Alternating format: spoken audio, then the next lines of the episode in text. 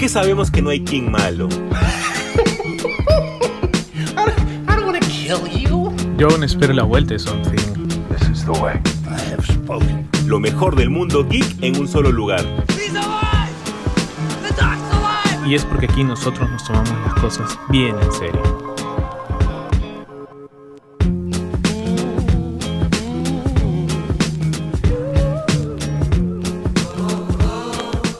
¿Qué tal gente? ¿Cómo están? Bienvenidos a un nuevo episodio de Super God Podcast, el podcast favorito de la gente geek con lo mejor de las noticias y el mejor análisis de todo, absolutamente todo. Ya mejor de la garganta, ya mucho mejor, así que vamos a tener un programa bastante redondo, José Carlos, porque hemos tenido noticias bastante buenas y que tengo esas, esas ganas de hablar de esas noticias. Primero, José Carlos, ¿cómo estás?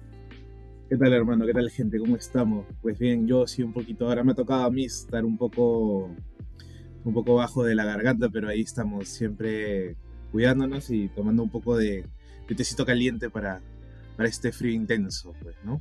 Pero nada, sí, tienes razón. Aunque yo sí creo, creería que ha habido pocas noticias, pero creo que las pocas que ha habido eh, son importantes porque también van a permitir entender quizás cómo se está desarrollando o cómo van a venirse desarrollando cosas y como para que tampoco nos, no sé si desilusionemos sea la palabra, eh, cuando en alguna de estas tantas posibilidades casualmente se escoja o, se diga que, que, la que va a ser es la que menos esperamos, pues, ¿no?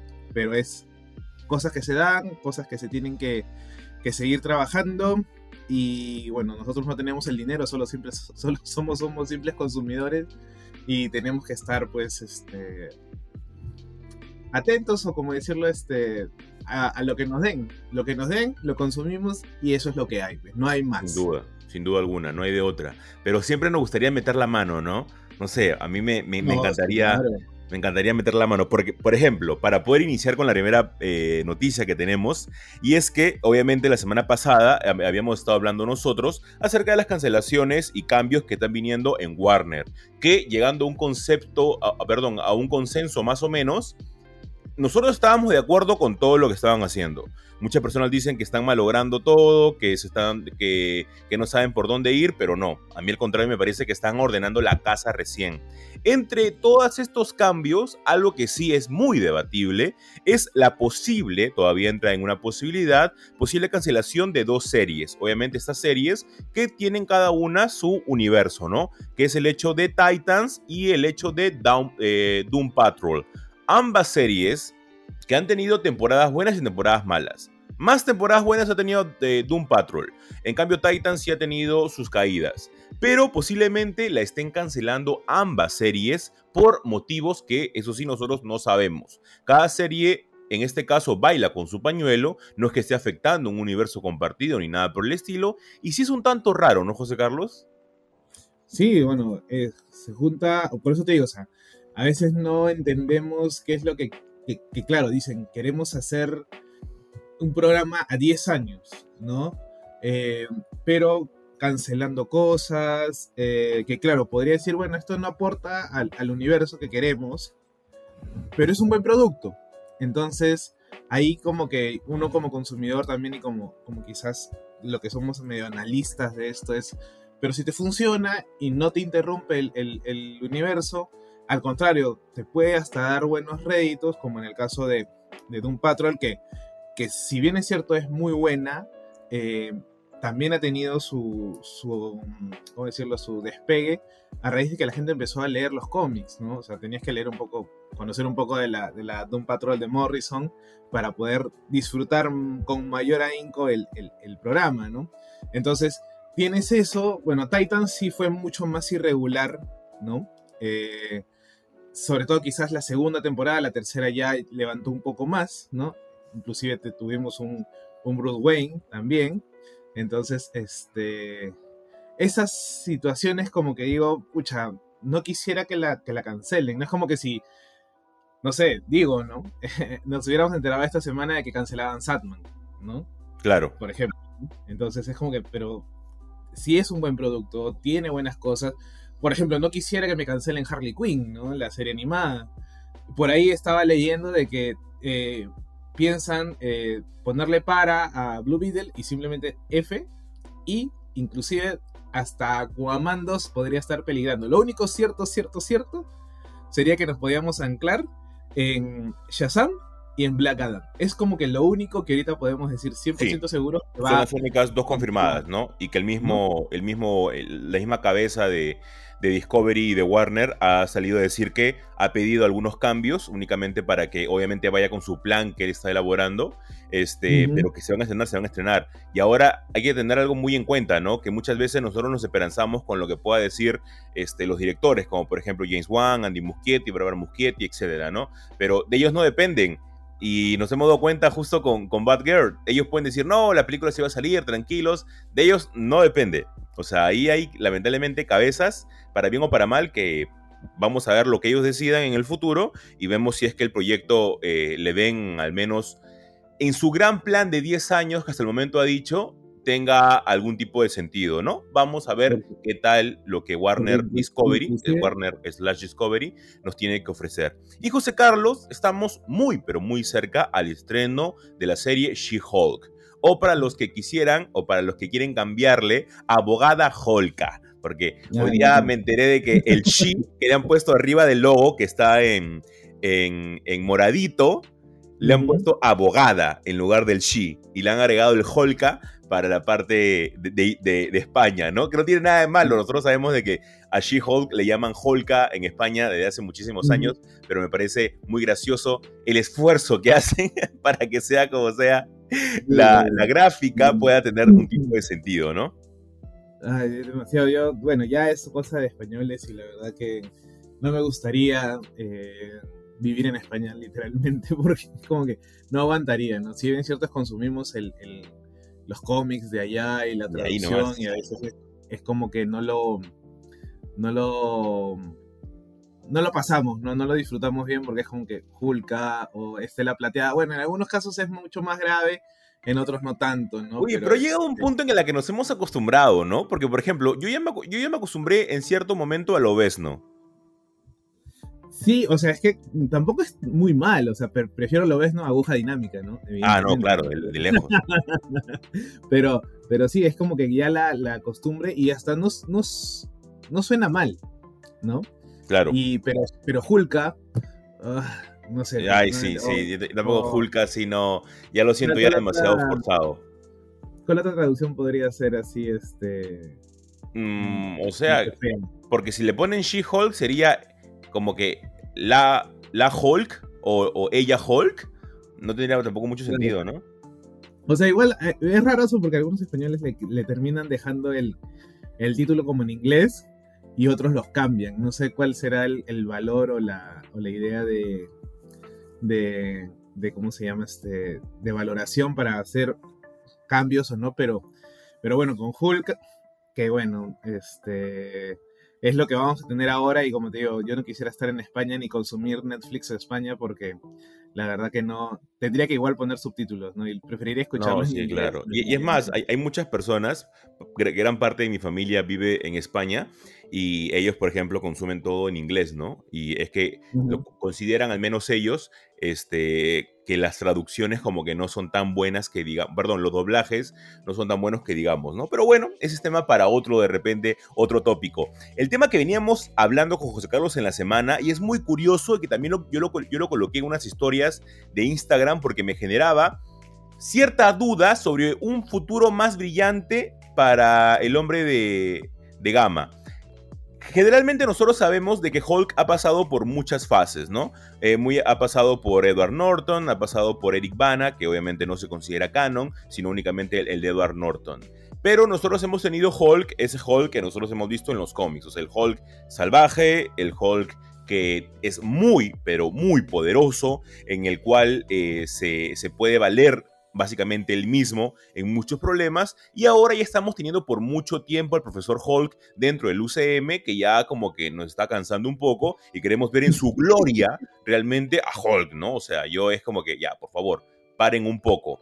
Esto, José Carlos, es un tema bien chévere, ¿ya? A mí me pareció bien interesante, porque han venido varias cosas de varios puntos. Primero, la directora de She-Hulk eh, ha confirmado supuestamente la duración de cada uno de los capítulos, que dura aproximadamente media hora cada uno, y que, según dicen, todos tienen escena postcréditos, todos los capítulos de She-Hulk. Punto número uno. Punto número dos, dice que vamos a ver un Daredevil totalmente diferente al que, al que hemos visto nosotros en la serie. Un Daredevil un poco más fresco eh, vamos a ver en la serie. Eso me asusta muchísimo, para poner como punto número dos. Y como punto número tres, ha dicho que ambos personajes lo vamos a ver muy poco, bien sea el personaje de, Bruce Banner y el personaje de eh, Daredevil. Ambos lo vamos a ver muy pocos porque al final de cuentas la serie es de She-Hulk. Pero, pero, pero, acá el punto de enlace con la noticia, vemos un clip que está eh, Bruce junto con eh, su prima y están conduciendo y aparece una nave. Esta nave ya nosotros antes lo habíamos visto en Thor Ragnarok, que aparentemente le corresponde o es de la propiedad del, gran maestro. Acordemos, acordémonos que en Thor Ragnarok el gran maestro secuestró, entre comillas, a, a Hulk teniendo más o menos lo más cercano que hemos tenido a un World War Hulk. Digo lo más cercano porque obviamente no lo fue. Entonces, si acá nuevamente raptan a Hulk, podríamos tener realmente la redención de este Hulk en el UCM. Mm, gran pregunta, ¿no? Pero creo que, que hasta podría caerse maduro, ¿no? Es más, debe ser el único Vengador que no ha tenido su, o sea, de los Vengadores originales, digo, su su serie o película eh, propia, ¿no? Hasta Hawkeye tuvo su serie propia, ¿no? Eh, Black Widow tuvo su, película. Entonces, es como que se caería o lo necesitamos, porque creo que es el, Vengador también que más huecos argumentales tiene y hasta podríamos decir que es eh, un, recurso más de, entre de adorno y de contenido, pero no es tan, tan activo. ¿no? sé por qué, de repente no le cuadraban las, fechas a, ¿Cómo se llama el actor? Mar Rúfalo, ¿no? Mar Rúfalo. Este, y que ahora de repente esta, esta serie She-Hulk es la excusa como para darle más, más entrada al personaje también. Entonces, ese, esa es la que, lo que quizás animaría. Y obviamente ver esta, otra vez esta nave hace que, uno pueda pensar en, vamos a tener de repente un Planet Hulk, vamos a tener, porque ya, entre comillas, tuvimos un World War Hulk eh, al estilo... Wannabe. Wannabe, ¿no? Al estilo este, Taika, ¿no? Taika Waititi. Y ahora tendríamos la posibilidad de ver un Planet Hulk, quién sabe. Yo, la verdad que lo esperaría y ojalá se, se dé, porque la otra opción es que, no sé, me lo termines matando y tengamos una historia tipo Immortal Hulk, ¿no? Pero no, creo que, no, creería que pueda pasar esas cosas. No, y tampoco creería. Sería perder demasiado, ¿no? Y de, ahí jugar con Maestro. O sea, Hulk tiene una gran mitología. Tener a Maestro, tener este, el mismo Hulk rojo, eh, a veces el Hulk gris también. Eh, tienen, tiene, o sea, si Thor tiene mitología eh, y, creo que Hulk también tiene lo mismo, están al mismo nivel, el nivel, creo, de, de historias, ¿no? Entonces es algo que ya debería ahora, obviamente por una cuestión de derechos, si no me equivoco, es que no podían este, trabajar más el personaje y ahora estarían eh, tratando de recuperar los derechos lo más rápido posible eh, para poder diseñar algo con Hulk, que es hasta, salvo el personaje de Profesor Hulk, eh, que sí es un poco, que me da un poco de cringe, ¿no? Este, sobre todo, ¿cuándo fue? En, en Endgame, ¿no? Este, no lo, no lo terminaba de... sí, es que yo, yo, siento que está bien para un rato, pero es como que ya, por favor, regresen a su gloria, ¿no? Es como que ya demasiado tiempo ha pasado así. Eh, es por eso de que con los derechos de distribución de manera de cine, Disney, o sea, lo está recuperando, pero tiene los derechos para poder hacer algo dentro de una plataforma de streaming, que en el caso es Disney Plus, por lo cual no descartamos de que de repente saquen una serie con eh, World War Hulk y que pueda llevar de repente todo esto a Planet Hulk. Podríamos tener un mini evento dentro de todo lo que tenemos del Multiverse Saga. por supuesto, no va a ocupar mucho tiempo, pero sería muy interesante todo esto de repente para lo que el personaje de Hulk se merece. Y José Carlos, otra noticia sin salir todavía de Marvel es que aparentemente corren los rumores de que dentro de la película de Madame Web podamos tener a nada más y nada menos que Mary Parker. ¿Quién es Mary Parker? Es nada más y nada menos que la madre de Peter Parker.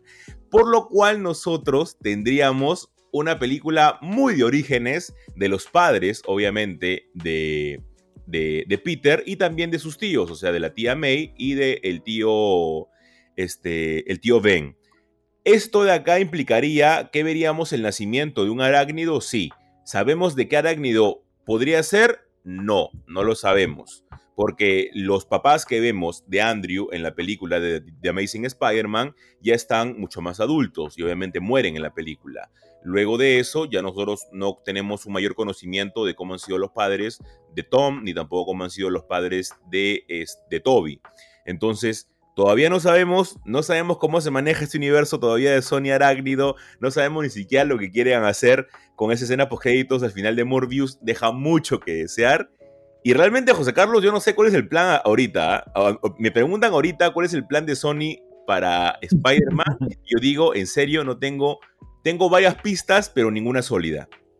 No, creo que nadie tiene algo salvo la cabeza de los creativos de Sony, ¿no? O sea, con todo el mamarracho que hicieron con Morbius, intentando eh, encajarlo así como con calzador a ver qué sale, ¿no? Con una escena de postcréditos media rarísima, en donde, o sea, ya te la puedo comprar, pero como que siento que no va a ser muy eh, ¿cómo decirlo?, muy coherente, ¿no? Y después de las filtraciones que nos han dado con Madame Web, es como que, amigo, ¿qué estás haciendo?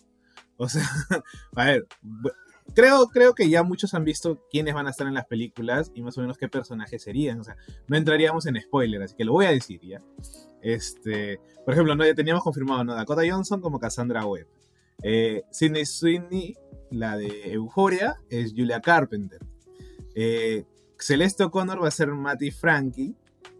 Eh, Isabel Merced, que si no la conocen es Dora, la de la película, va a ser Anya Corazón. Y quizás el mejor cast para mí es Adam Scott de Severance. Si no han visto la, serie de. Creo que está en Apple TV, pero bueno, la pueden encontrar por ahí. Este. Eh, es Ben Parker. Oye, dicen que la está rompiendo esa serie, ¿no?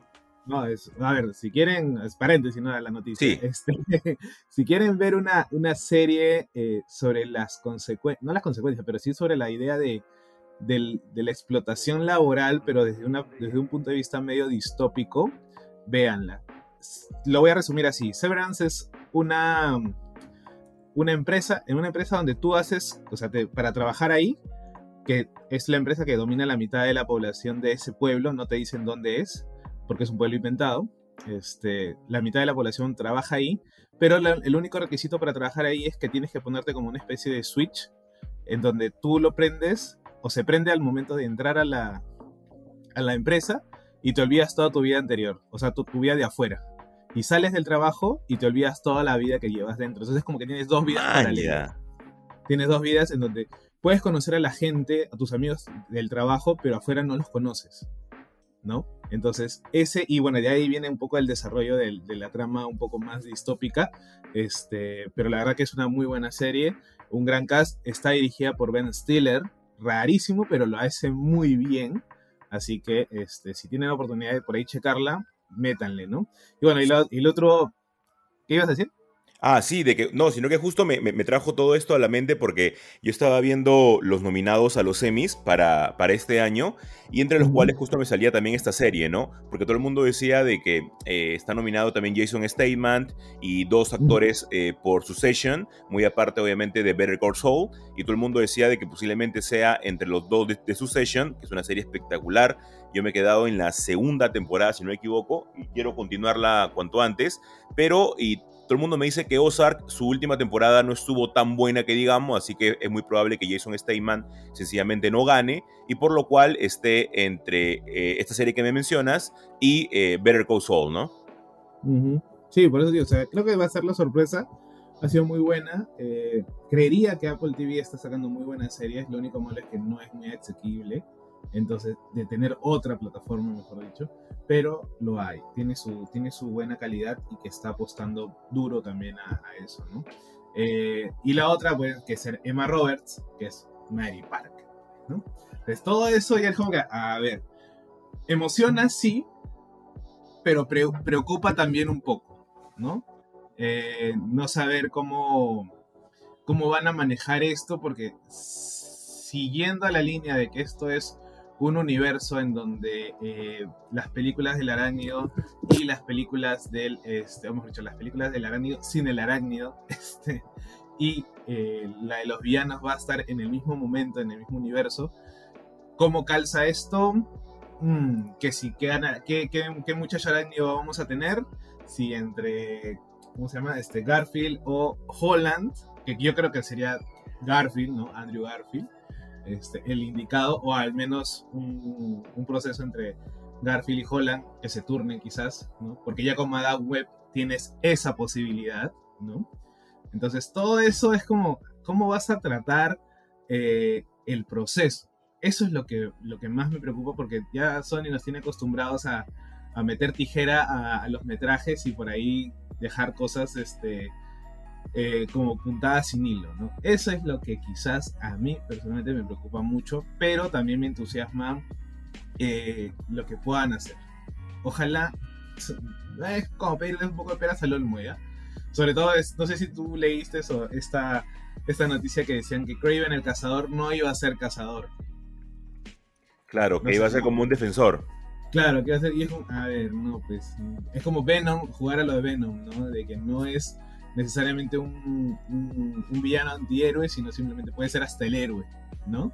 Claro. Con toques, con toques este, de antihéroes, ¿no? Pero no. Entonces es como que no me terminen de, de, de, cambiar a los personajes o las personalidades porque simplemente al final de cuentas no les va a ligar, ¿no? Entonces yo ahí ya la dejaría picando. Igual ver a Sidney Sweeney, este, yo soy fan de ella, así que todo lo que no, es, increíble. Eh, lo, que ha hecho en, en, Euforia junto con Zendaya a mí me parece espectacular. Es por eso que al menos yo espero que en los semis también gane Zendaya como mejor actriz, ¿no? Aunque también, aunque, si no me equivoco, eh, también Zendaya está nominada, no sé dónde, voy a, voy a investigar en este momento. Eh, claro, está nominada como mejor actriz de drama por Euforia, ¿no? Junto con Jodie Corner por Killing, Killing Eve, por Laura Lingrid por Ozark eh, Yellow Jacket, nuevamente Karen O por Killing Eve y The Morning Show con René Witherspoon. Entonces yo, también espero, porque es espectacular la chamba que hacen todos los actores ahí de Euforia y ojalá que gane algo. Y José Carlos, la última noticia de este bloque es algo de que a nosotros al menos nos genera emoción y a la vez un tanto de suspicacia eh, y miramos así como que de soslayo lo que pueden hacer posiblemente varias productoras con varias casas de cómics. Y es que IDW Entertainment tiene cinco programas en desarrollo, obviamente basados en cómics eh, que son de IDW y de Top Shelf Productions. Esto se debe a que lo ha comprado desde hace algún tiempo eh, estas casas realizadoras de cómics, IDW es bastante conocido, y Top Shelf Productions es una de las casas que, que más genera este, artistas. En el caso, por ejemplo, de Frank Miller, Jeff Lemire, todos ellos han pasado por Top Shelf y por lo cual Top Shelf tiene todavía varios de los derechos de varias de estas historias. Ahora que una productora de cine ha comprado eh, esta, esta, esta firma, tiene el derecho de poder adaptar un montón de historias. Y lo que, lo que justamente decía un chico que leí en Twitter es la gallina de los huevos de oro actualmente los cómics. Es como que vamos a agarrar historias que tenemos dentro de los cómics para poder explotarlas. Para bien o para mal. Vamos a ver de repente qué historias van a adaptar dentro de lo que han comprado, ¿no, Joseca? O sea, por ahí estaba leyendo, sí, claro, eh, que, entre para bien y para mal, muchos críticos y otros a favor, yo a veces estoy a favor y a veces en contra eh, de la idea de adaptar cómics, pero dependiendo de la historia, evidentemente, ¿no? Eh, por ejemplo, uno de los proyectos que tiene esta en pleno desarrollo es Dark Space Wildfire, que es la saga de, bueno, una serie de cómics de Scott Snyder, ¿no? Con unos reclusas bomberos que se aventuran en las colinas de California para robar, lo que queda de una mansión en ruinas, ¿no? Típico típico cómic de Snyder, diría yo, ¿no? Claro. Este, encima le meten una vaina de viaje temporal, pero es típico cómic de, Snyder. Sí, hemos leído varios de él, ¿no? Eh, de ahí, por ejemplo, otro, otro proyecto que también tienen es este de Liasi, de, de de James Albon, al parecer es una novela gráfica, bueno, cómic de autor, vamos a llamarle así, este, que son dos hermanos que dejan su isla escocesa pues para eh, publicar algunos productos. Estos terminan entrando en una industria de la alta cocina de Londres, eh, pero la suerte les va a cambiar cuando descubren una especie de hongo que hace su negocio se dispare. Me interesa, me interesa ese cómic, si alguna vez lo he tenido apuntado ahí en mi, en mi lista de, pendientes a, conseguir. Ese, esa serie sí me, o producto audiovisual sí me gustaría eh, verlo en, en, realizado, ¿no?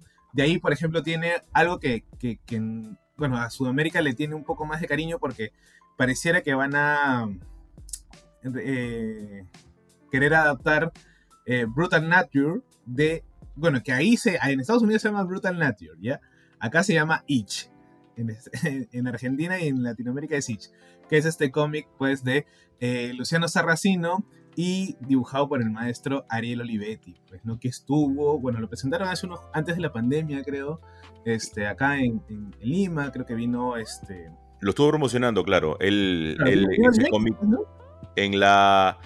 En la penúltima Comic Convention, él la estuvo promocionando. Claro, y vino, vino él, pues, ¿no? Vino claro. Entonces, ese tipo, ese, ese cómic sí me, también me, me llama mucho la atención. Bueno, lo, lo conseguí, lo leí estuvo muy bueno. Creo que ahora sacado una segunda parte, se publicó en Estados, en Estados Unidos pues, por, parte de IDW.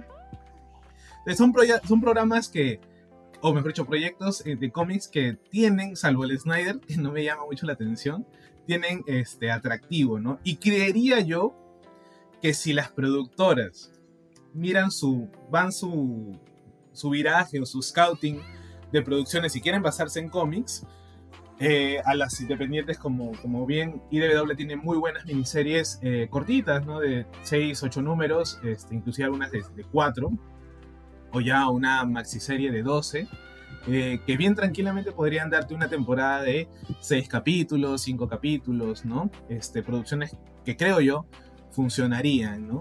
Este, pero de IDW, de Boom Studios, por ahí, este, quizás está de ¿cómo se llama esta, esta, este, esta editorial donde está Exo Manowar? Valiant. Valiant, sí. O sea, porque, por ejemplo, yo diría, mira, intentaron hacer esta vaina con Bloodshot, ¿no?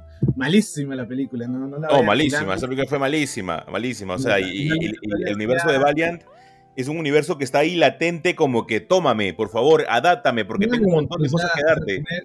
Mira, yo creo que una, una eh, eh, pero sabes que creo que, que, para Valiant funcionarían muy bien las miniseries o las series. Por ejemplo, tener una serie de Shadowman, una de, este, de, esta, de este personaje del ninja, o inclusive llegar a, a las Harbinger Wars o este, Exo Humano War. Yo me encantaría ver una de, de esta historia Imperium de con Toyo Harada, ¿no? Y terminar en la vida y muerte de Toyo Harada este, sería genial, ¿no? Pero yo sí la veo a Valiant como si tuviéramos que meter mano, como dijimos al inicio del programa, yo la mandaría a todo a serie. A serie y ahí funcionaría creo que muy, muy, muy bien. Y competiría mejor además también. Sí, sin duda, sin duda alguna. A mí no me queda... Para, para hacer cine, mira, lo que pasó con Bloodshot. No le, hicieron, no le hicieron justicia al personaje y eso de que es el personaje más plano de lo que tiene Valiant. ¿ah? Sí, claro, es el personaje, o sea, de, disparos y de película de acción es súper sencillo. o sea, si no, si no hubiera sido por el arco que le manda Jeff Lemire, ¿no? En donde hace este especie de, de, reseteo mental, ¿no? En donde inclusive él deja estos poderes de, recuperación nanotecnológica.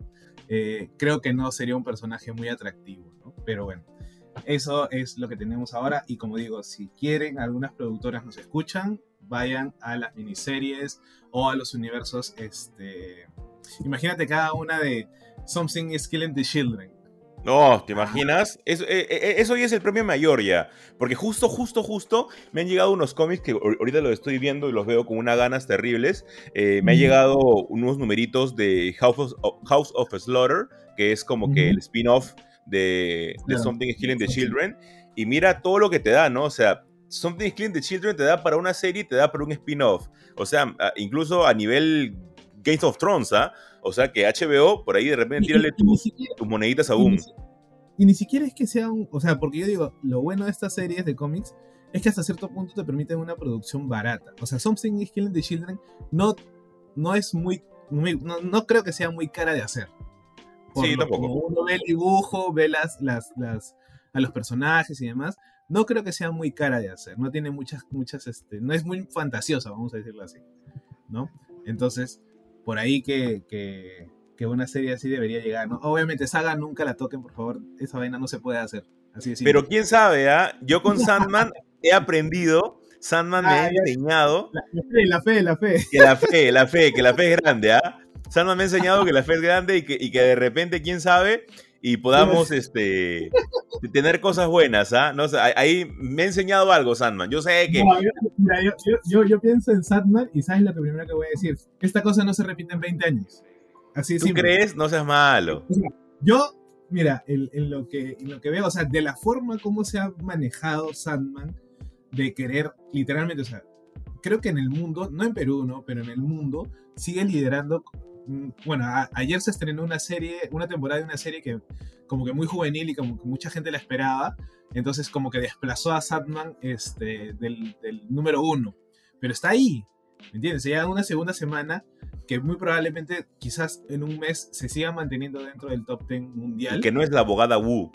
Claro, y que no es, y que no es este, no es una serie que mucha gente podría entrarle. Yo, yo recomiendo a mis amigos y le digo, mira, así no hayas leído el cómic, métele, te va a gustar por la trama, los personajes y los diálogos. Sí, claro. Una amiga decía, una amiga vio un meme y lo compartió en, su Instagram diciendo como que este, esto se parece a, a, a este, Twilight. Y yo le digo, oye, no, en la vida. Pueden ser, pueden parecerse muy, muy emo los dos, pero no, no, nada que ver. Le digo, Sandman barra el piso con Twilight, le digo.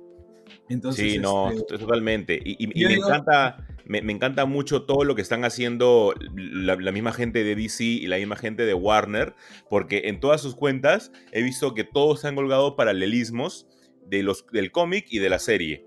Y o sea, como tú dices, es difícil que se repita totalmente. Ojalá que no, ¿no? Ojalá que tengamos esa buena costumbre y que cuenten esta fórmula de poder adaptar realmente los cómics de una manera fiel. Y no digo que esté al pie de la página, dale con los cambios y todo, pero al menos que se respeten muchas cosas como es el hecho de Sandman.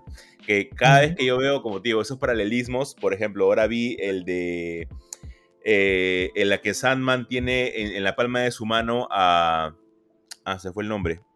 El villano de John Dee, eh, que tiene a John Dee en la palma de su mano y le dice, ¿me vas a matar? Y le dice, tal vez, pero quiero que entiendas primero lo que has hecho, ¿no? Es, es hermoso. Y, claro, y yo lo leí en el cómic y luego lo vi en la serie. Esta parte no la recordaba específicamente que la había leído. Y luego cuando vi el paralelismo es espectacular. Sandman, nuevamente hablamos de Sandman porque lo, vale muchísimo la pena esta serie. Vale mucho, mucho la pena y por favor que ya confirmen desde ahorita la temporada 3 de Sandman. Por favor, porque no pueden dejar pasar la oportunidad de esta obra de arte. Y con eso, José Carlos, pasamos al segundo bloque de Super God Podcast, al bloque de anime. Así que quédense con nosotros.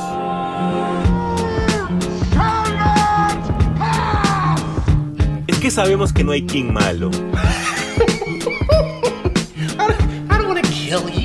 Yo aún espero la vuelta de Something. Lo mejor del mundo geek en un solo lugar. Y es porque aquí nosotros nos tomamos las cosas bien en serio.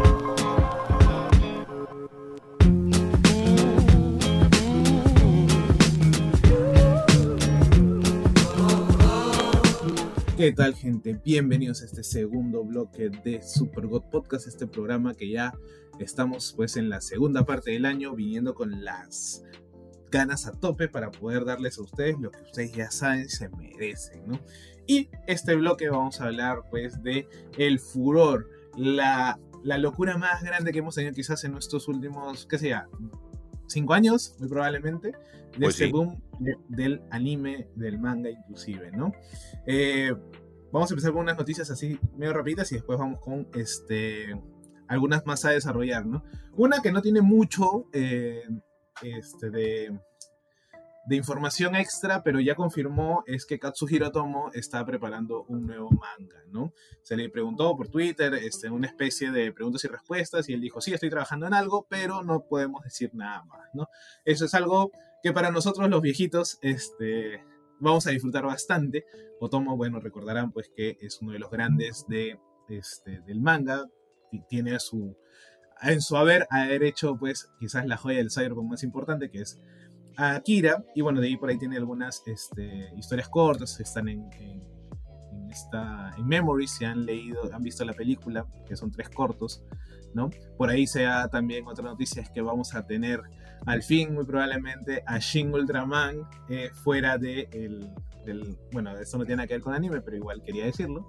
Este, es que hace poco estrenaron Shin Godzilla en HBO, HBO Max. Si no la han visto, véanla, la van a disfrutar un montón. Y tener pues a Shin Ultraman en la posibilidad de estreno fuera de Japón en cines es alucinante. Eso igual es síntoma pues de lo que hemos venido repitiendo y hablando en el podcast, de que las películas, las producciones este, orientales japonesas van a tener pues mucha más cabida en eh, Occidente, ¿no? Tanto es así que quizás es muy probable que ahora entrando ya de lleno, este, tengamos pues estas, que son dos películas, creo, ¿no? Este, para el final, para el final de Haikyuu, si no me equivoco, ¿no? Este, serían el final de la serie en dos películas, ¿verdad Jesús? Así es, totalmente confirmado. Ya se había hecho una especie de broma slash mentira en un evento de café que se tuvo y que también estuvo uno de los productores ahí presentes de Haikyuu y él dijo de que sí, iba a haber una temporada confirmada. Obviamente esto resultó ser una mentira, eh, hubo un conteo regresivo en la página oficial de Haikyuu y al final se confirmó de que se titula Haikyuu Final y la cual va a, a constatar, de dos películas, las cuales me emocionaron en un inicio, dije, ok, bravazo, de repente esto se estrena en los cines, ahora que estamos con tanto auge y que justo vamos a hablar más adelante de lo de Dragon Ball y lo de One Piece Red, eh, pero luego, cuando salí, porque la noticia fue en la mañana, al toque lo publiqué, todo, luego cuando salí estaba en el taxi y dije, oye, espera, son más de 100 capítulos en el manga, y lo van a adaptar en dos películas, ¿va a alcanzar todo esto? Ahí fue que me dio muchas dudas y creo que también los fans eh, en las redes sociales han este, expuesto esto, ¿no? Nos genera un poco de dudas si es que va a alcanzar en dos películas poder este, extender todo sin hacer ningún tipo de spoiler, José Carlos, este, justo mi, amigo del baúl de Rafiki, al cual le mando ahorita un fuerte abrazo, que también siempre nos escucha, él me comentaba si es que íbamos a ver un partido final de selecciones. No tenemos partido final de selecciones, hay una mención y hay ciertas imágenes, sí. Nada más voy a decir eso para no hacer ningún tipo de spoiler. Pero el partido final es otro el partido final, el cual se le da mayor importancia, es otro. Obviamente con los personajes principales, sí, no voy a decir cuáles para no dar spoiler, pero es un partido muy importante. Ese partido es básicamente el que me imagino va a durar toda la película final, para ponerlo de alguna manera. Y todo lo que queda, eh, lo previo a ese partido, me imagino que va a ser en la película número uno. Esta película está más o menos eh, destinada a que se estrene para agosto del 2023, o sea, dentro de un año. Haikyuu es tal vez uno de los Spokon, de los mejores Spokon que he leído en mi vida y ojalá que le puedan hacer justicia, ¿no? Sí, claro, bueno, si son más de 100 capítulos en dos películas, mmm, podría parecer que, que vayan a cortar algunas partes, podría parecer que hagan elipsis, ¿no? Este, o se centren quizás en eh, el final en sí, ¿no? Al ser dos películas, pongamos que sean dos horas. Dos horas, dos horas y media, quizás, como ahora está de moda hacer películas largas, este, pero no creo que en el caso del anime sea eso, pero ya, ponle dos horas, son cuatro horas, eh, que son algo de cinco, no, cuatro, ocho, no, pues más o menos unos diez, no, diez no que hablo, este, cuatro ocho, sí, más o menos, ocho episodios normales de 20 minutos, más o menos 25 minutos. Claro. Eso, mm, ya como te, sacando cuentas, como que algo no cuadra, ¿no? Pero bueno, ahí tendríamos igual que, esperar al, al final. Y a la realización de esto, que ya sería para 2023 la primera. No, imagino que la segunda sería también al año siguiente, por el 2024, y ya, ¿no? Eso sería el final de Haikyuu, eh, que merece pues un final pues por todo lo alto. Si no, sino que no den nada, la verdad.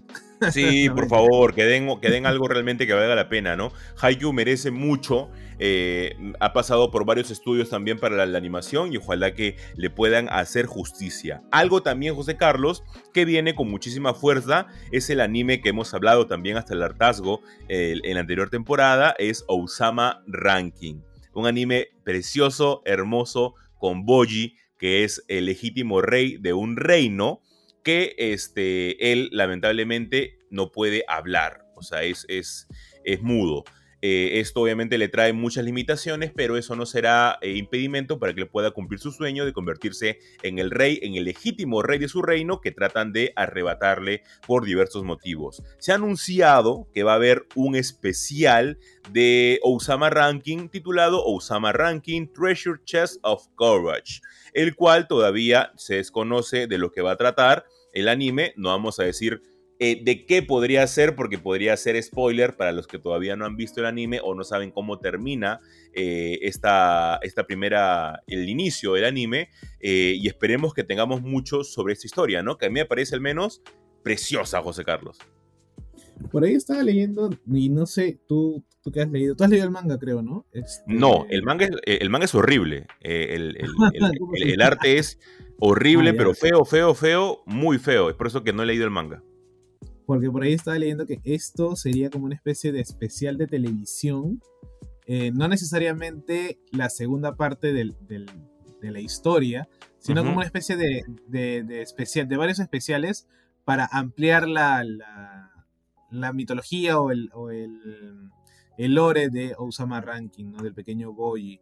Entonces, eso decían unos, otros decían no, que sí, que era la segunda parte del anime, que después que sería pues el episodio 12, empezar con el episodio 12 eh, pero que todavía no estaban confirmados si es que iban a continuar con lo que eh, terminan eh, en, el, porque no hay mucho material todavía, ¿no? Entonces hay como que opiniones que no se terminan de, decidir o, manifestar, pero la verdad que siempre tener a Boyi siempre es un, abrazo cálido al, corazón y al alma, ¿no? Hace poco, esta semana vi en, en una tienda en Arenales una figura de Boyi es un es Ash Figure Arts, no sé si la has visto por ahí de repente. Sí, claro. Eh, muy hermosa, ¿no? Muy, muy bacán, muy bonita, o sea, es como para tenerla. Eh, me hace acordar, ¿sabes? ¿Sabes a qué? Salvando las distancias, evidentemente, ¿no? Pero me hace acordar mucho, porque es un personaje niño, a Kitaro. Kitaro del cementerio de eh, Suzuki. Claro. Pero este, porque no sé por qué siento que hay una cercanía y es un es como que todo el mundo debería tener a Boyi en su corazón y conocerlo y es muy probablemente hacerle una estatua gigante porque se lo merece. Sí, Boyi es, eh, eh es precioso, o sea, Boyi, la historia que tiene Boyi de por sí, como digo, para mí el arte de su manga me parece muy feo. Me parece que ni siquiera Boyi es tan tan tierno como, como lo tenemos en el anime en el manga, ¿no? O sea, es un arte que deja mucho que desear, pero que igual se respeta. Eh, pero ojalá que este, esta continuación slash especial que tal vez podamos tener de Boyi le pueda hacer justicia. Y pasamos, José Carlos, a una noticia, una noticia doble, ya que actualmente estamos teniendo o hemos tenido dos estrenos en Japón y que ya se está distribuyendo en el resto del mundo y aquí en el Perú al menos ya tenemos asegurado el estreno de una y todavía está por confirmarse el estreno de la segunda. Hablo de la película de Dragon Ball Super Super Heroes y del éxito mundial que ha sido One Piece Film Red. Obviamente se, me hincha el pecho de orgullo. No sé por qué, si yo no pongo plata ni, ni nada ahí, pero como fandom de One Piece me llena de mucha felicidad. Todo esto arrancó desde el estreno que tuvo en Francia la película de One Piece Red, en el cual se hicieron virales las reacciones de los fanáticos en Francia acerca de la película. La película eh, yo todavía no la he visto, me he ganado con algunos spoilers este, en TikTok, pero la película no es canon, salvo algunas películas de One Piece, como es el caso de eh, Strong World, que sí tiene algunas cosas, como el caso de Shiki, que sí es canon. Pero esta película todavía no se ha confirmado del todo si es que lo de la hija de Shanks, que es básicamente el, el plot twist de la, de la película, todavía si es que se considera dentro de la historia o no. Pero ha sido un éxito total, tanto así que a pesar del estreno y que sea grande todo lo de, lo de Dragon Ball, One Piece Red entra a este top de las películas más taquilleras de anime en Japón, que dentro de las cuales están este, Kimetsu no Yaiba, eh, del Tren del Infinito, está la película de Jujutsu Kaisen Zero y ahora la película de One Piece Film Red, dentro de las más taquilleras y obviamente todavía sigue sumando. Acá no es el tema del debate de que miren, One Piece es mejor que Dragon Ball ni nada, no. Cada uno tiene su público, cada uno tiene un fandom que lo respalda, este, pero es increíble cómo el público ha recepcionado estas dos películas, ¿no? Sí, es bueno. Dentro, dentro de, de Japón, como que no queda duda, ¿no? Este, los japoneses siempre. Eh, es, es, alucinante eh, la cantidad de gente que va a ver las películas, sobre todo si, si googlean eh, la cantidad de películas que tiene Detective Conan y cómo millones de personas se acercan en la semana de estreno o el fin de semana de estreno a ver las películas de Detective Conan, ¿no? Entonces, tener dentro del top a, ahora, obviamente, no unos más que otros, pero siempre mucha, mucha cantidad de personas. Claro, Jujutsu Kaisen o este... Eh, Kimetsu no Yaiba, que son, bueno, actuales, vamos a decirlo así, eh, de contemporáneo, hace que, pues, este, sea mucha más masiva. Y fuera del, territorio japonés, pues también, ¿no? Sobre todo, sobre todo porque creo que One Piece ha tenido un, un revuelo. Porque yo tengo amigos que hace, no sé, un año no sabían quién era One Piece y ahora ya llegaron al capítulo 1000. ¿Me entiendes? Entonces, sí, sí, sí, te entiendo, te entiendo. ha, habido un resurgir, ¿no? Claro, es como que se ha puesto, no sé si decir que se ha puesto de moda o por el hecho de que siempre lo, lo comparaban con Naruto y... Ha habido el nacimiento de un nuevo interés, tal vez. También, también, ¿no? O sea, porque siempre era, eh, Naruto le ganaba, bueno, en, sintonía, vamos a decirle de repente, a One Piece, ¿no? Ahora que ya no hay Naruto, es muy probable que la gente haya dicho, ay, pero vamos a ver esto, pues, ¿no? Y obviamente he tenido comentarios, yo no, todavía no he decidido verla, pero he tenido comentarios de amigos que han dicho, brother, te enamoras de esta vaina. O sea, amas a los personajes, eh, Luffy va a ser lo, lo, máximo, ¿no? Inclusive los demás, que es como que cada uno tiene un desarrollo eh, importante y eso es lo que la gente, amigos que nunca han visto anime, te voy diciendo, O sea, que recién es como que han dicho, oye, mira, ¿por qué todo el mundo está hablando de animes? Y se han puesto a ver, por ejemplo, eh, no sé, este... Spy Family se han puesto a ver este Kimetsu no Yaiba o Jujutsu Kaisen o los Tokyo Revengers y es como que se han quedado prendidos y han llegado a One Piece. Y han disfrutado y están ahorita en su camino. Otros ya llegaron al capítulo 1000. Pero este. Pero sí, ¿no? Y tener ahora, pues, en competencia con Dragon Ball Super Hero, que bueno. Eh, ah, yo, la verdad que yo amo Dragon Ball ya. Pero esta película, como que no me termina mucho de, de convencer. Eh, aunque tiene como personaje principal pues a Gohan, ¿no? Pero este, y hace canon algo que era en Dragon Ball AF hace tiempo, ¿no? que, era pues este Gohan ya lo puedo decir, ¿no? Porque ya la gente ha visto los spoilers, ¿no? Este eh, el Gohan de pelo blanco, pues, ¿no? Claro. Este, pero la, la verdad es que ha sido un arrollador, porque creo que Dragon Ball tuvo 3 millones, creo, o casi 4, y One Piece ha tenido 7, creo. ¿no? O sea, ha sido casi el doble. O sea, no es para compararlos, pero tampoco es un detalle mínimo, creo yo. Creo yo que, eh, que es para, para al menos sacar, no conclusiones, pero sí para sacar líneas de qué está pasando, por qué el fandom está creciendo, por qué Netflix, ahora puede ser que el hecho de que haya llegado a Netflix eh, One Piece haya sido también un aliciente para eh, eh, que este nuevo fandom se renueve, rejuvenezca en algunos casos o continúe. Pues, y, no es menos que esté en dos plataformas, ¿no? Porque también está en HBO. Sí, claro. Aunque creo que, no sé, en una de las dos la iban a sacar, no me acuerdo de cuál. O sea, y también, mira, este de repente pegándonos un poco también a otra noticia, que, es noticia rumor, que el hecho de que Bleach o la película de Bleach también esté en Disney Plus.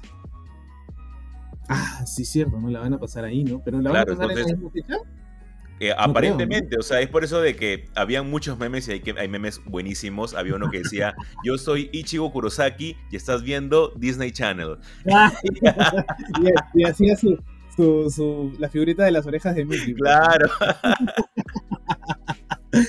bueno, sin, sin, ir muy lejos, también el hecho de que vayan a, estrenar este, la, última, una película, la última película de Evangelion también en los cines, también es un síntoma, también es algo. O sea, nosotros ya la hemos visto, aunque creo que tú no todavía no la has visto, pero. No, todavía. Este, yo que la he visto ya cuando la estrenaron en Amazon Prime, yo digo, así me di, cuando me digan que se va a estrenar en el Perú, eso sí sé que va a durar dos días a lo mucho, ¿no? Así que ese día hay que ir al estreno para, para disfrutar, porque son películas, son producciones bien hechas y que y, una cosa es verla en tu televisor, quizás gigante, y otra cosa es verla en el cine, ¿no?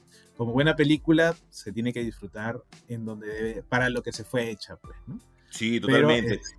es por eso que, a mí me emociona mucho el hecho de, tener la posibilidad de que estamos ya puertas técnicamente del estreno de Dragon, de Dragon Ball Super, eh, Super Hero. Eh, me gusta mucho tener la posibilidad de ver estas películas en el cine. O sea, antes no teníamos esto. Es por eso de que hablando lo de Haikyuu, este, tal vez tener la posibilidad de las películas de Haikyuu este, en el cine, a mí me entusiasma un montón. Si a mí me dicen hace no sé, dos años atrás, Jesús, vas a ver la película de Jujutsu Kaisen 0 en el cine. Yo decía, no, ni a balas, loco, o sea, ¿qué estás hablando? O es imposible que acá la estrenen. Y acá la tuvimos. Y fue una de las películas que, que, al menos en, el, en ese tiempo, fue más taquillera. Obviamente entró con miedo porque también entró la película de eh, My Hero Academia, que obviamente no tuvo tanta, tanta acogida, pero la de Jujutsu Kaisen sí fue una maravilla. Incluso estrenándose en el, en el Perú antes que en otros países.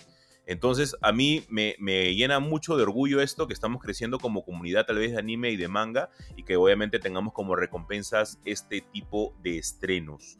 Y con eso, José Carlos, cerramos este segundo bloque de anime para poder cerrar nada más con una noticia chiqui acerca de la serie o de la miniserie de I Am Groot una serie que ha sido para mí, en serio, una gran sorpresa. La he pasado en 25 minutos, creo que me vi todos los capítulos. La he pasado muy, pero muy bien. Así que con eso regresamos en el último blog.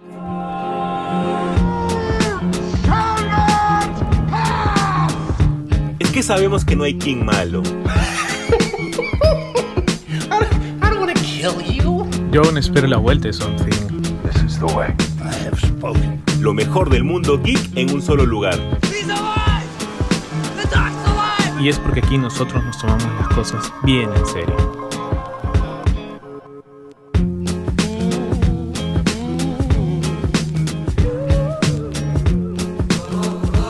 Tal gente? ¿Cómo están? Bienvenidos al último bloque de Super God Podcast. Y como les mencionaba vamos a hablar de la serie de I Am Groot, esta miniserie de básicamente cortos que hemos tenido del personaje sacado de Guardians of the Galaxy. Y digo de Guardians of the Galaxy porque obviamente es un personaje diferente al que hemos tenido en los cómics de igual del mismo nombre.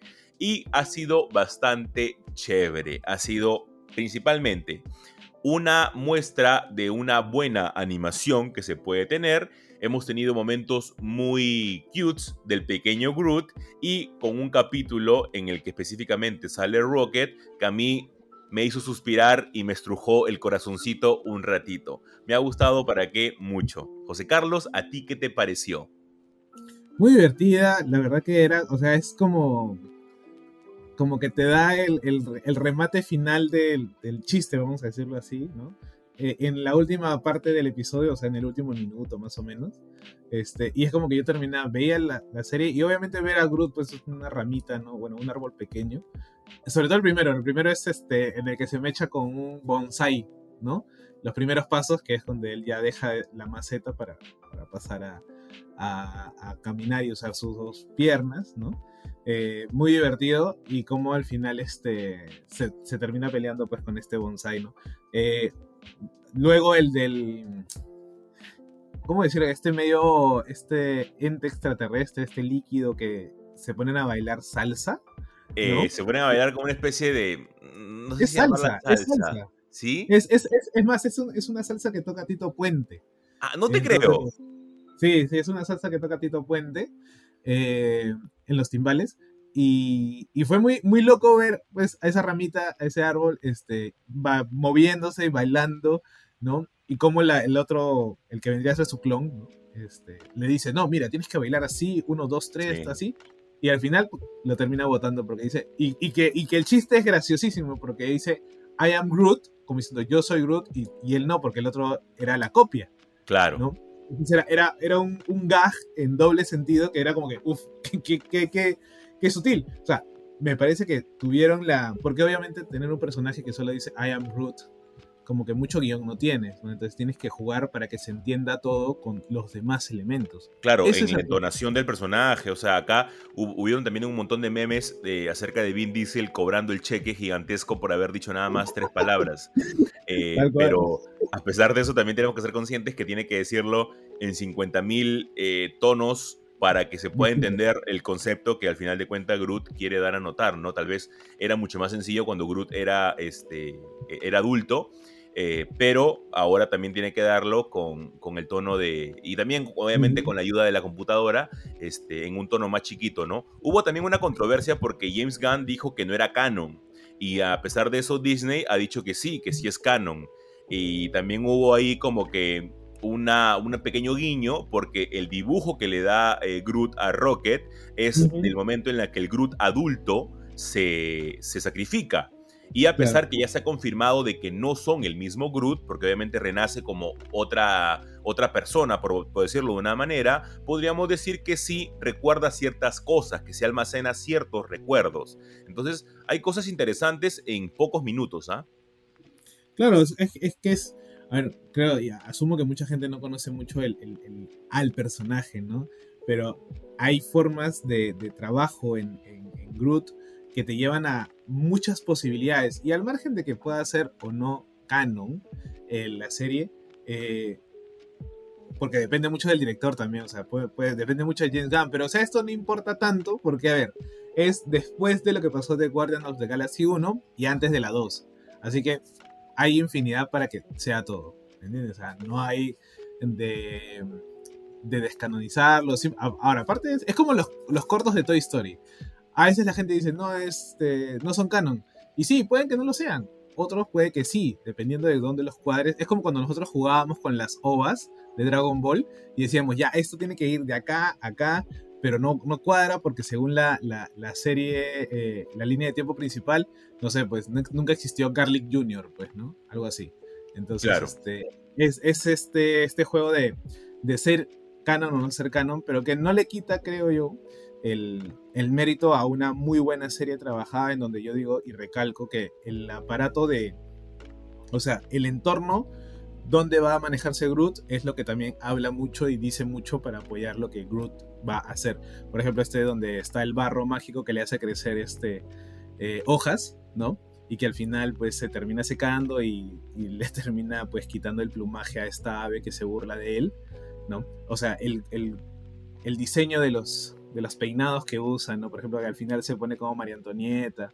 O el Opus Magnum, que es el último, en donde sale Rocket, ¿no? En donde dice, ay, no, no, me puedo molestar contigo, por más que te hizo una explosión dentro de la nave, ¿no?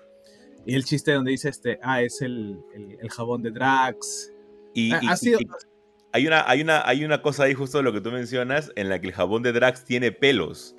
Y sabemos de que obviamente Drax está pelado de lo que vemos en pantalla.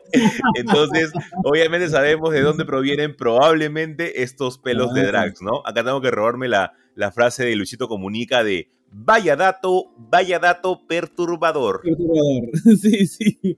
Entonces, esos tipo de gags que tiene, que duran cinco minutos cada capítulo, ¿no? Pero que se disfrutan muy bien, lo acabas, así, es como que si quieres reírte, míralos todos de corrido y lo vas a tener, pues, ¿no? Yo la verdad que ojalá le sigan dando más, más este, bueno, más especiales o más este, episodios así cortitos, ¿no? Eh, a Groot, porque la verdad que es un, respiro. Y el mejor chiste quizás para mí es que Groot hace todo lo que quisiéramos hacer con la intro de Marvel. Exacto. la adelanta. Sí, yo a veces dije 20 a esta serie porque eso es lo que yo quiero hacer a cada rato, adelantar las, las intros de Marvel, ¿no? Sí, es, lo máximo. A, mí me ha encantado muchísimo esta serie y ojalá, como tú dices, que podamos tener más. Y para poder cerrar, José Carlos, tenemos que dar una recomendación por cada uno de nosotros de actualmente algo que nos está gustando, algo que de repente estamos leyendo, viendo, etcétera, y que queremos recomendar. Por mi lado, de repente para darte un tiempo para que puedas pensar de cuál ha sido, cuál es tu recomendación que quieres dar a las personas, es que yo, ya muchas personas lo saben, yo actualmente estoy terminando de eh, leer Harry Potter. Actualmente yo me encuentro a menos de 100 páginas de poder terminar la saga. Eh, las tengo ahí, ya estoy en la batalla de Hogwarts y tengo que decir algo, José Carlos. ¿Qué gran lore te maneja Harry Potter? Te maneja un lore espectacular y tengo que decir otra cosa más. ¿Qué chancay de A20 son las películas de Harry Potter? En serio, esta vez me han dejado mucho que desear. Se salva el prisionero de Azkaban y nada más. El resto son un chancay de 20. Gente, lean Harry Potter. ¿Se han visto únicamente las películas? No, no se queden ahí. Por favor, se están perdiendo de mucho. Por favor, lean los libros. Yo trabajé, bueno, una, una compañera mía trabajó conmigo hace unos meses en la librería y es fanática de Doctor Who, fanática de Harry Potter. Y estábamos hablando, porque a mí me gusta a veces pues ver algunos videos sobre que, que explican el, lore, ¿no? Porque digo, puta, yo no, ya no me aguanto poder leerlo todo, ¿no? Entonces, pero hay algunas cosas que sí me, me recuerdo y digo, ay, ¿cómo termina esto? Y, pongo, ¿no? Y ella me dice, ¿pero tú has leído la, la, la batalla de Hogwarts? Y yo le digo, no, esa parte no la he leído. Me dice, ya, léela. Me dice, vas a ver que lo que hicieron en la película es nada. No, no es nada. En, la, en, la, batalla, en el libro, aparecen los minotauros.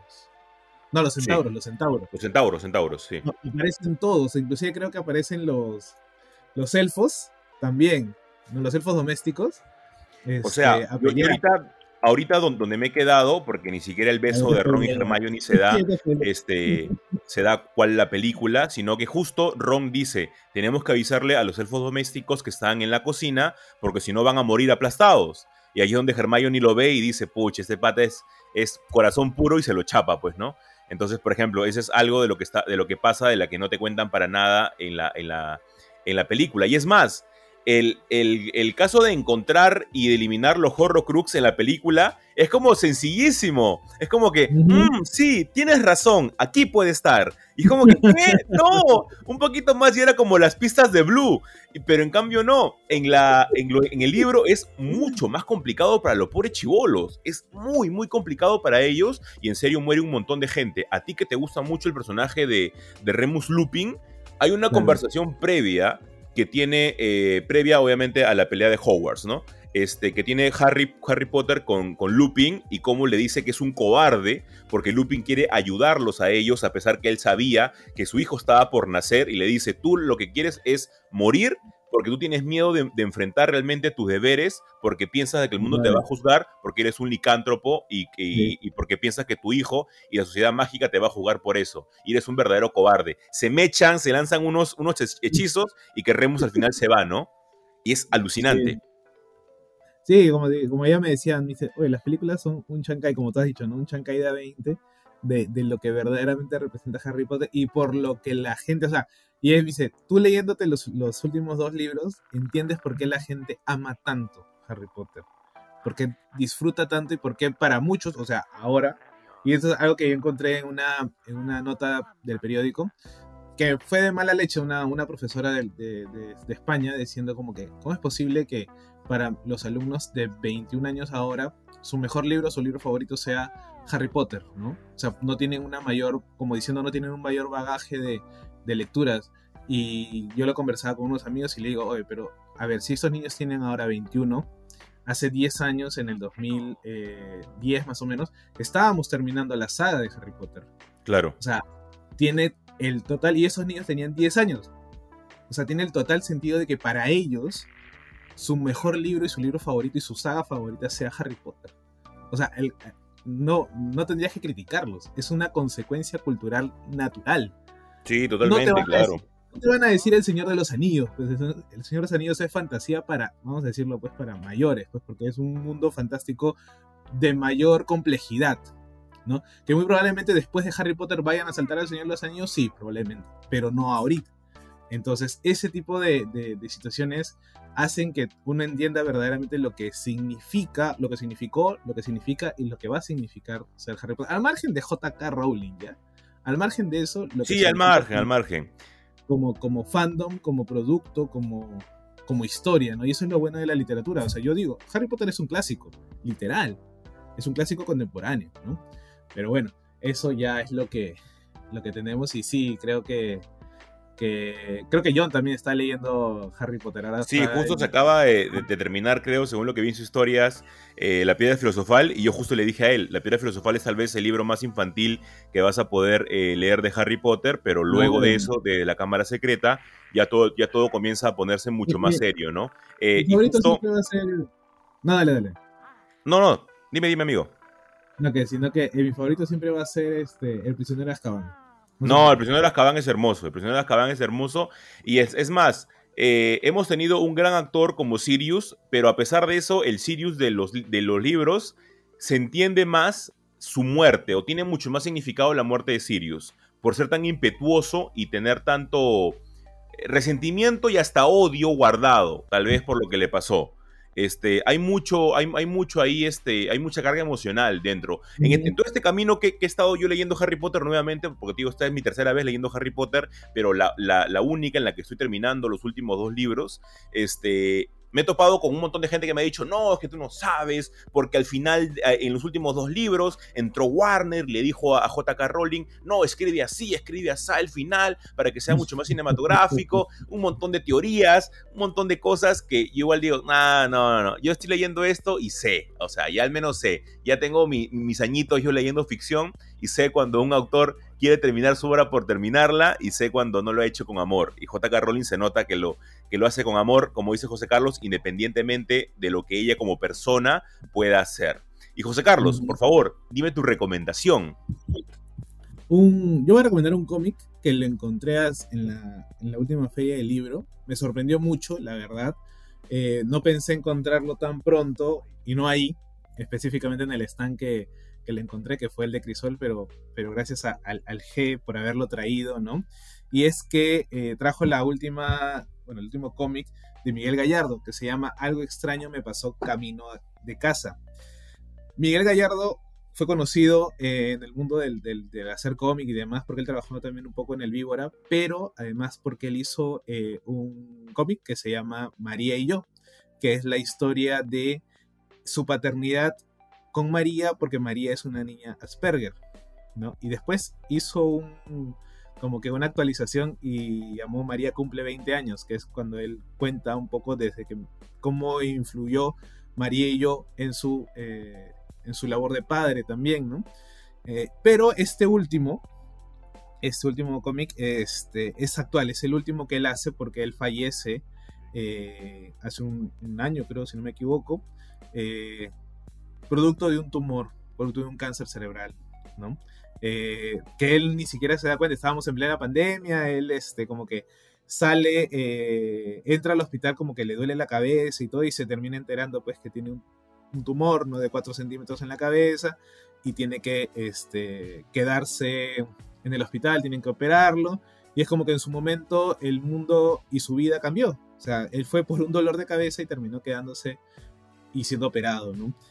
Pasó el tiempo y bueno, él en plena pandemia empezó a relatar y a escribir y dibujar eh, lo que él iba viendo, lo que él iba sintiendo a partir de su enfermedad, a partir de lo que las conversaciones con su hija, con los amigos, ¿no? Entonces hay ese, ese hálito eh, bastante íntimo, bastante íntimo, bastante triste también, melancólico, eh, si han leído un poco de, este tipo de historias tipo Píldoras Azules, ¿no?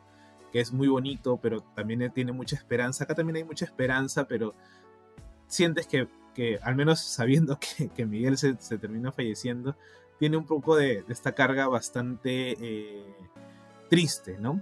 Entonces, este, pero la verdad que es un gran trabajo. Eh, yo lo conocí a Miguel en el Comicópolis en el 2015. Eh, conversamos un poco sobre María y yo, ¿no?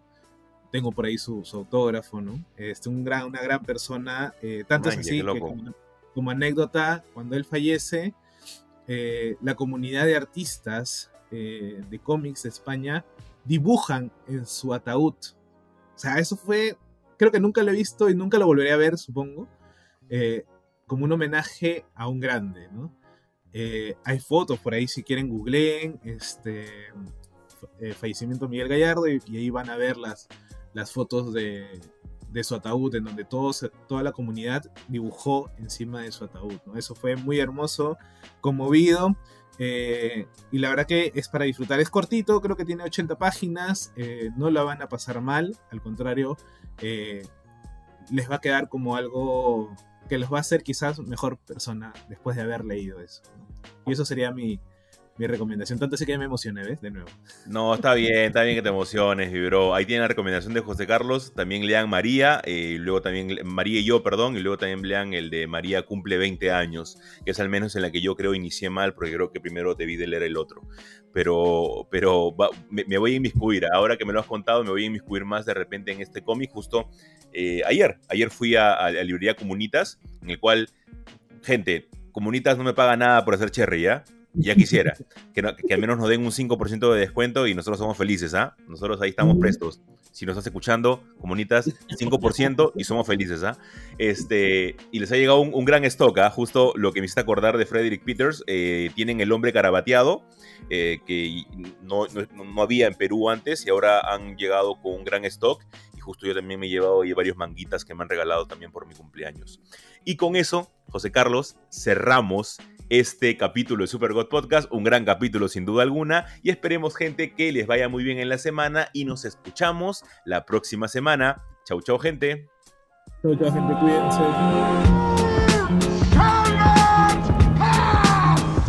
Es que sabemos que no hay King malo. Yo aún espero la vuelta de Something. This is the way. I have spoken. Lo mejor del mundo geek en un solo lugar.